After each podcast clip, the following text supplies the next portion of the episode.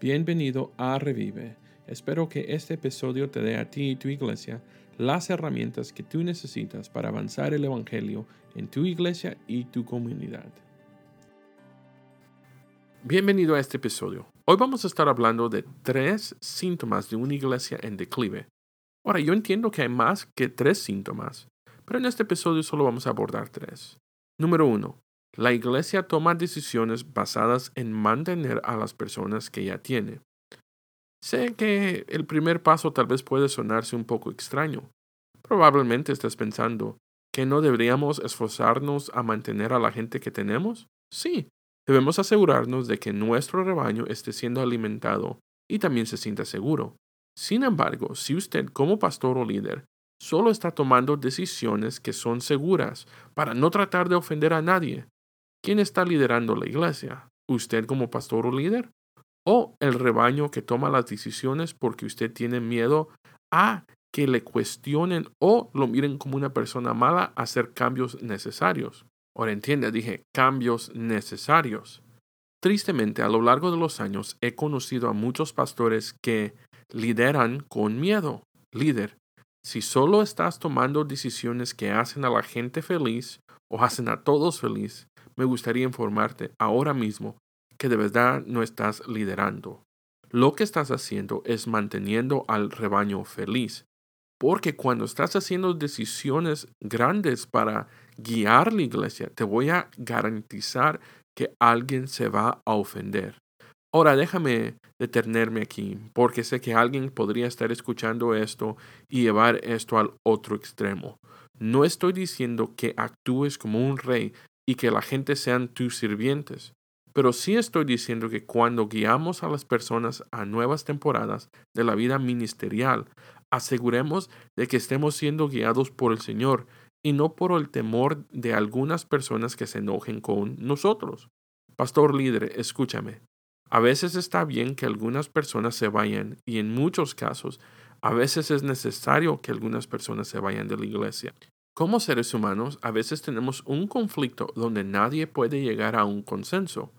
Puede haber momentos en los que tengas que estar de acuerdo en estar en desacuerdo y seguir adelante. Si un miembro de la iglesia se siente llamado a abandonar la iglesia, date cuenta de que eso es parte del plan de Dios. Asegúrate de comunicar que todavía los amas y que no los llevas a mala voluntad en el futuro. Recuerde, pastor, usted tiene la responsabilidad de cuidar a su iglesia y tristemente a veces tiene que ser aún de los propios miembros en la iglesia. Es difícil servir a Dios cuando las personas constantemente provocan conflictos y se niegan a encontrar una solución. A lo largo de los años he tenido gente que me dice, Pastor, nos vamos porque usted puedes llenar el blanco. Tal vez dicen cosas como no haces esto, no haces aquello. Sin embargo, me he dado cuenta de que en el fondo de todo esto se están yendo porque no estoy haciendo las cosas como ellos quisieran que yo las hiciera. Hermano, hermana, mi rebaño entiende que yo tengo una responsabilidad de seguir a Dios y guiar a su pueblo. Y lamentablemente, decir que algunas iglesias no se vuelven saludables debido a solo uno o dos miembros que no son saludables. Pastor, Toma decisiones basadas en la palabra de Dios y que Dios te esté guiando. Y de vez en cuando entienda desde ahorita que va a haber gente que no le va a gustar lo que está haciendo. Y eso está bien. La gente tiene el derecho a enojarse si ellos quieren. Pero usted, como pastor o líder, recuerde que usted tiene que un día venir delante del... Número dos. La iglesia oculta el declive con muchas actividades. Yo sé que lo he dicho antes, pero un calendario lleno, un calendario ocupado, no es un signo de que la iglesia está saludable.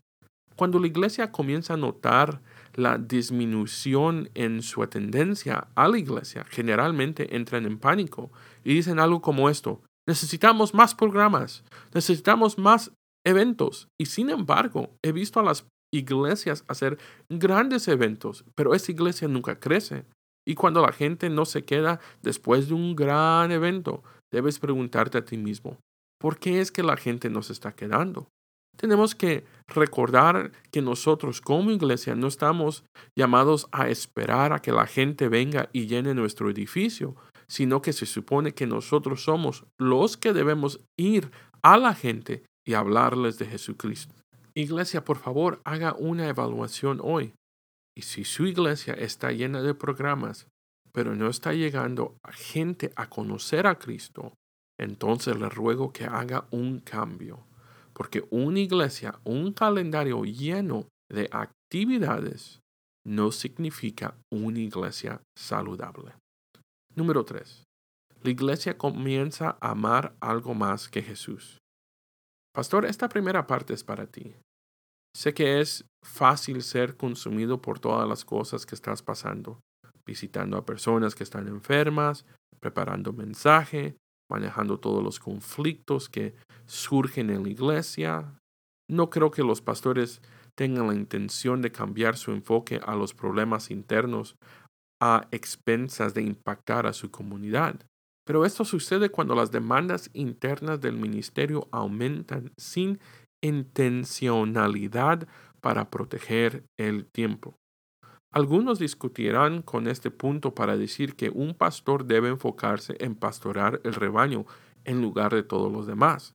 Pero los pastores que se enfocan solo en personas con información privilegiada crean una tarjeta para salir de la cárcel que permite una membresía centrada en el mí y ignoran Efesios capítulo 4 y una irreverencia hacia la comunidad. Iglesia, esta segunda parte es para ti. Brian Croft, el escritor de un libro llamado Revitalización de la Iglesia Bíblica, dice esto. Una marca común de una iglesia moribunda y dividida es la falta de comprensión de lo que significa ser miembro de la iglesia y la ausencia de cualquier estándar para convertirse en miembro de la iglesia. Termino la cita.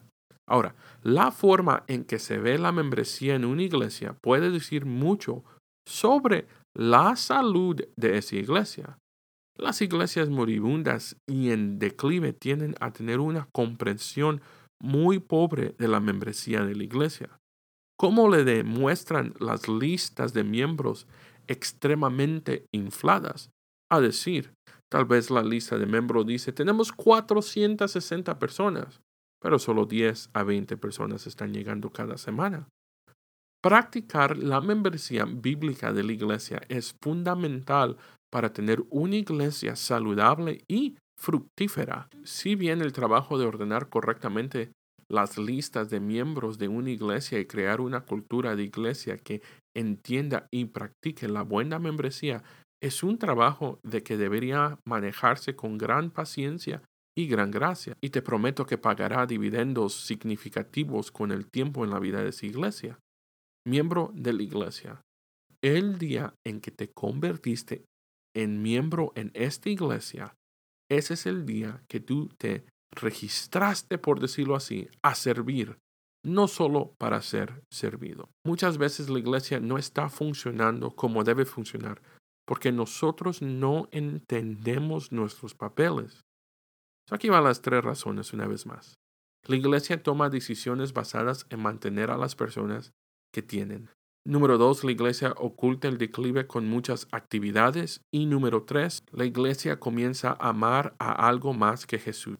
Mi oración es que si tu iglesia está en declive, que hagas todo lo posible para revivir, para que puedas ser usado para alcanzar a la gente en tu comunidad con el mensaje de Jesucristo.